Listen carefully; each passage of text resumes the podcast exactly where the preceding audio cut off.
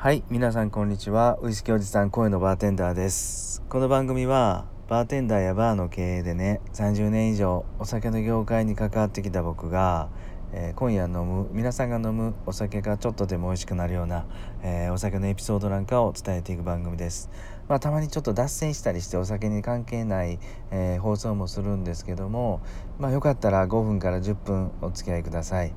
さて今日もですねあのー、少しお酒のお話とはずれるんですが音声配信をされたり YouTube 配信を一生懸命頑張ったりブログや SNS を頑張って自分のビジネスにつなげようとしている方へ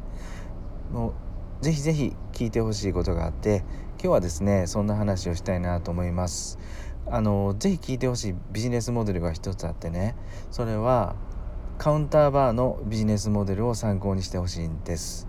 はい。あのー、よくね、えー、SNS なんかで広く広く拡散してフォロワーを何万人何十万人も集めてあとそこでビジネスができるよね。少しインフルエンサーチックなビジネスモデルが、まあ、今一般的にえー、重視されてるというかあ認知されててみんなそこを目指したりしてる方が多いと思うんですけどね。ただこれってえ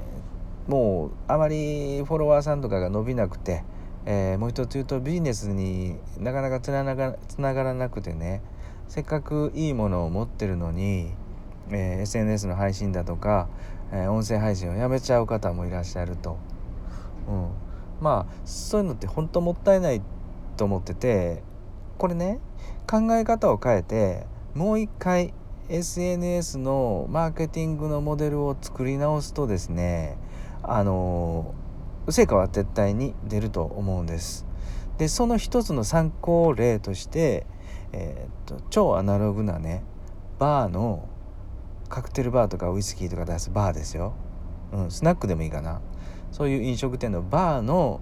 えー、昔からあるビジネスモデルを一つ紹介したいなと思います。えっと僕はえっとあれだなと19歳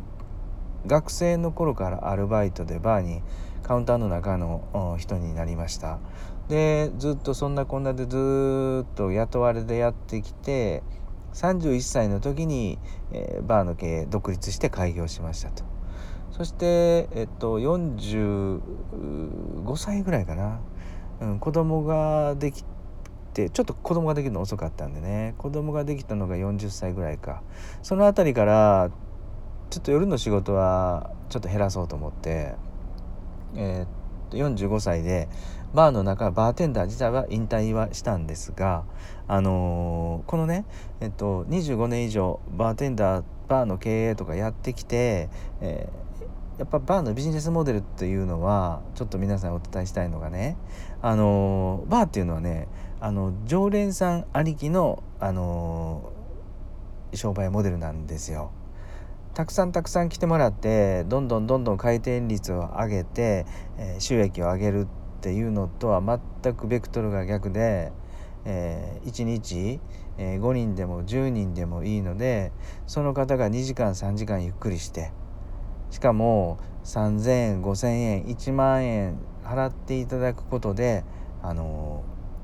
僕たちは収益が成り立つとバーは収益が成り立つと、まあ、そういうモデルなんですよね。でじゃあそうするにはどうするかっていうとあの大きな柱が2つあると思ってて1つはねやっぱり単価を上げることです上げないといけないんですよ。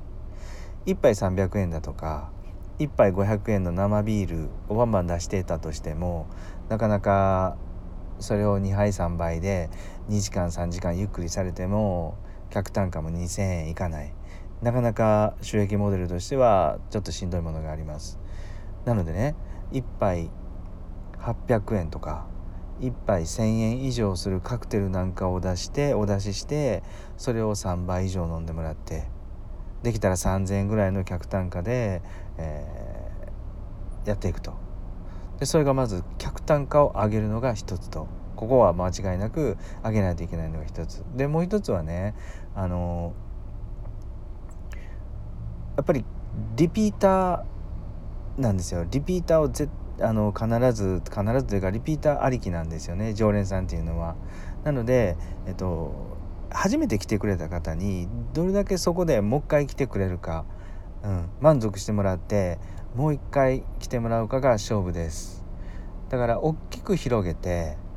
大きく広げてその中で、えー、来てくれる人がいたら一回来てくれただけでもいいわっていうそういうビジネスモデルではないんですよね。うん、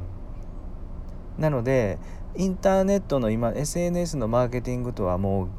全く逆なのかもしれないですけども実はこのねあのリピーターありきの客単価をしっかり上げるっていうビジネスモデルは今からのあの SNS マーケティングではもう絶対僕はあのいると思います。いるというかあの何て言うんだろうな僕らね、うん、ごく一般的なあの弱小弱小あの配信者発信者はこのモデルはいけると思うんですよね。ありだと思うんですよね。うん、でこのバーのビジネスモデルこれ何がいいかっていうとあの1回ね2年3年来ていただくと今度はねあの知り合いを連れてきてくれると。ちょっといい店があるから行かないかと。でそれが5年10年やるとね今度はあの息子さんとかをね連れてきてくれるんですよ。ということはこれ2代にわたって、えー、お客さんになってもらえると。するとねこれが1組2組3組10組20組って10年で積み上がっていくとですねもうね、あのー、そのお客さんの中ではもうそれが歴史になっちゃってるんでなかなか、えー、もうあのー、足が完全に止まるっていうことはないと思うんですね。それでもうと言うとあの、20年とかね、えー、バーをやってて老舗のバーによくあるのがバー自身バーテンダー中の人自身年を取って、えー、タッチ交代経営の方に回って僕みたいに引退をしたとしても新しい若いバーテンダーに変わることによって客層客室が変わるのかなって思うと決してそうでもなくて、うん、10年20年足しげく通ってきた常連さんは今度は若いバーテンダーを応援しようと思ってね、あのー、また足しげく通ってくれると。とにかくもう5年10年来ていただいてる常連さんリピーターの方々は自分の人生の中での歴史の一歴史というかその流れの一つとしてそのバーがあるっていうものなのでなかなかもうこれはリピーターとして定着していくっていうことです。じゃあこれを SNS のあのマーケティングでどうやってくっつけていくのかっていうともう拡散拡散でねフォロワーさんをとりあえず集めようとする思考は一旦ちょっと置いといて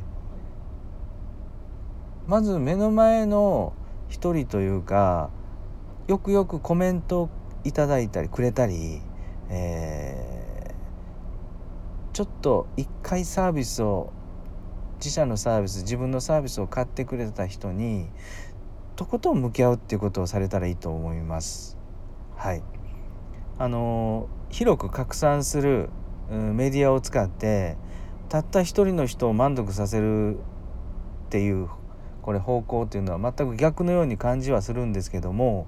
実はね実はあのこれが僕たちのやり方では一番早いのかな成果が出るのがそしてこれが1人2人積み上がっていくと大変あのビジネスとしては成果が出るなって思います。はい